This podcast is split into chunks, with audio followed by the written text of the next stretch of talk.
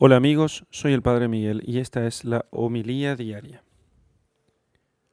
Lectura del Santo Evangelio según San Lucas capítulo 10 versículos 1 al 12.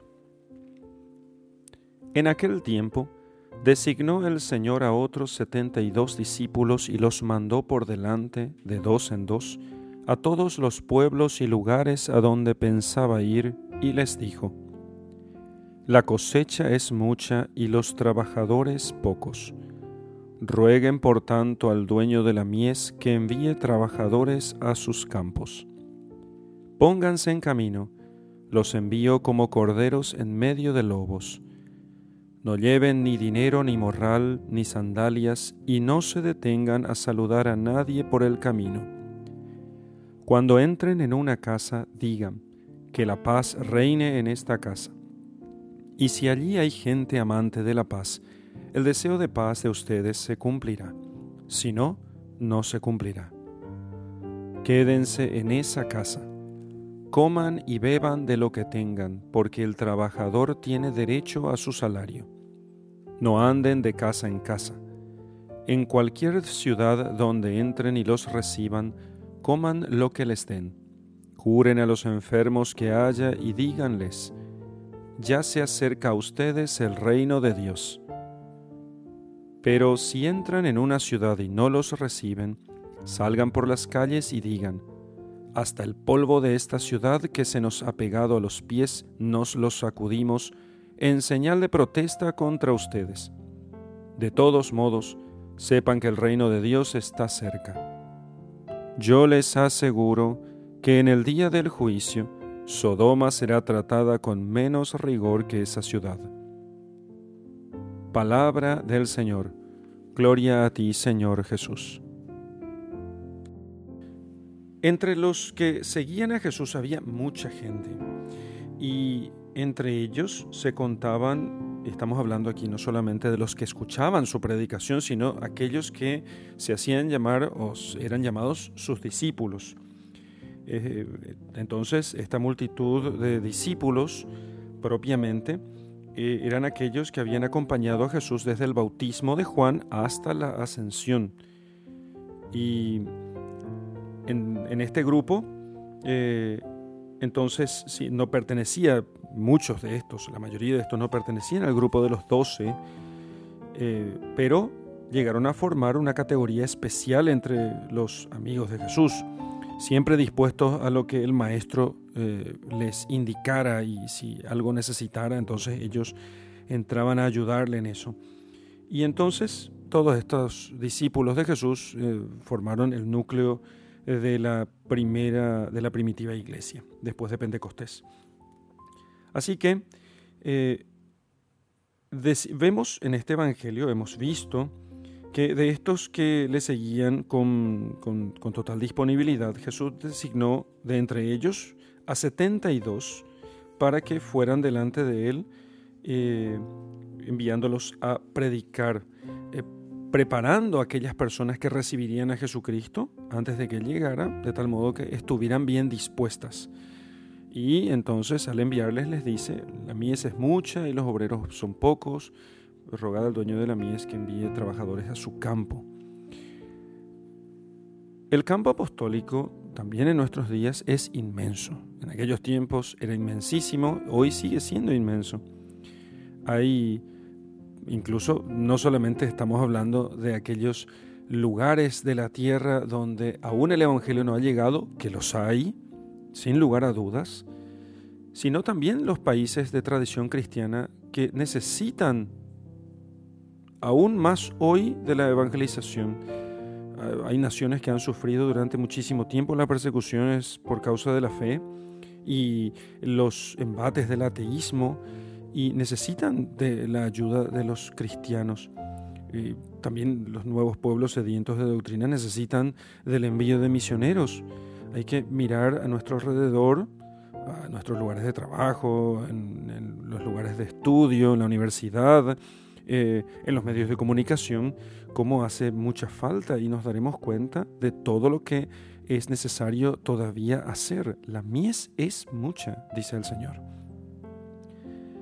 muchos países, naciones enteras, eh, en los que en un tiempo, eh, alguna vez la religión y la vida cristiana fueron florecientes, ahora están sometidos a una dura prueba. los cristianos viven perseguidos y en estos lugares muchas veces se ha difundido el indiferentismo, el secularismo, el ateísmo, eh, y se trata en concreto de los países del primer mundo, en, los que el bienestar económico, el consumismo, eh, a veces entremezclados con espantosas situaciones de pobreza y de miseria, en esos lugares, aún así, toda esa, esa sed de bienes materiales inspiran y sostienen una existencia vivida como si Dios no, no existiera, como si no hubiera Dios. Recuerdo perfectamente una, una religiosa amiga eh, que vive en Francia, mm, acostumbrada a las misiones populares en América, cuando comenzó a hacer también misiones populares, las hizo muchas y las sigue haciendo en Francia, al sur de Francia. Entonces no pocas casas le recibían diciendo, hermana, muchas gracias, pero no necesitamos a Dios, tenemos todo. Y así despedían a los misioneros que venían a predicarles la palabra de Dios. Ahora, ese indiferentismo religioso y, la irrelevancia absoluta de, Dios en la vida de los hombres, eh, entonces no son menos, eh, no son menos preocupantes que el ateísmo declarado. ¿sí? la fe cristiana, aunque sobrevive en algunas manifestaciones de tradiciones y ceremonias antiquísimas, eh, tiende a ser arrancada de los momentos más importantes de la existencia humana. El nacer, el sufrir, el morir. Muy pocas parejas se, se casan hoy en día en muchos países europeos. Muy pocos niños son bautizados y los funerales muy pocas veces ya son funerales cristianos. Entonces, eh, por eso mm, proviene muchas veces de todo esto eh, el, florecimiento de interrogantes y de grandes enigmas que al quedarse sin respuestas dejan al hombre como eh, desprovisto de la posibilidad de entender el sentido de su existencia o inclusive les permiten, permite que surja la tentación de terminar con su misma vida o con el suicidio. Entonces, delante de toda esta situación, que en América nos parece que aún está lejos, sin embargo, se va profundizando con una velocidad realmente sorprendente. Con todo eso, es necesario que entendamos, es tiempo de esparcir la semilla divina y también de cosechar. Entonces, es tiempo de predicar el Evangelio. La mies es mucha y no hemos de, guardar este Evangelio, sino predicárselo a los demás. Hay lugares ciertamente en los que no se puede sembrar por falta de operarios y hay campos que se pierden, hay mieses que se pierden porque no hay quien recoja esas mieses, donde hay corazones dispuestos y sin embargo no hay quien predique. Por eso es urgente nuevos apóstoles. La mies es mucha y los obreros son pocos. Cuando comenzó el cristianismo, en un mundo con una situación parecida a la nuestra, con abundancia de recursos materiales, pero pobre espiritualmente, la paz, la pax romana, la paz del imperio hacía que en muchos lugares hubiese progreso material, sin embargo había un gran alejamiento de Dios. Eh, pero ya cuando eso la naciente iglesia tuvo, eh, tuvo fuerzas, no solo para protegerse de, de, formar su mensaje, de, ser deformada desde afuera, sino también para transformar el mundo desde adentro, e inclusive para poder hacer nacer ella misma una civilización nueva. Em, no parece que el mundo de hace dos mil años estuviera mejor o peor preparado que el nuestro para ser evangelizado. Quizás el nuestro en cierto modo sea peor en cuanto que ya experimentó el Evangelio. Sin embargo, el hombre sigue siendo el mismo. Eh, este mundo parece a primera vista cerrado al mensaje de Cristo, pero pensemos en los primeros cristianos, apóstoles todos, con las mismas armas que nosotros. La oración, la fe, la confianza en la providencia de Dios y el amor a Dios sobre todas las cosas.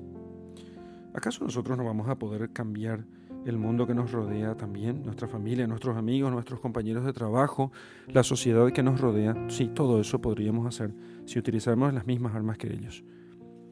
Este mundo de hoy está muy necesitado de muchas cosas, pero ninguna de estas cosas les es tan necesaria con más urgencia que la de apóstoles santos, apóstoles que sean alegres, que estén convencidos de su fe, que sean fieles a la verdad de la doctrina de la iglesia, que no quieran aguarla o adaptarla simplemente para caer bien, sino que enseñen la verdad porque esa verdad viene de Dios, pero que la enseñen con toda sencillez a Cristo vivo, que no es una doctrina, sino que es una persona.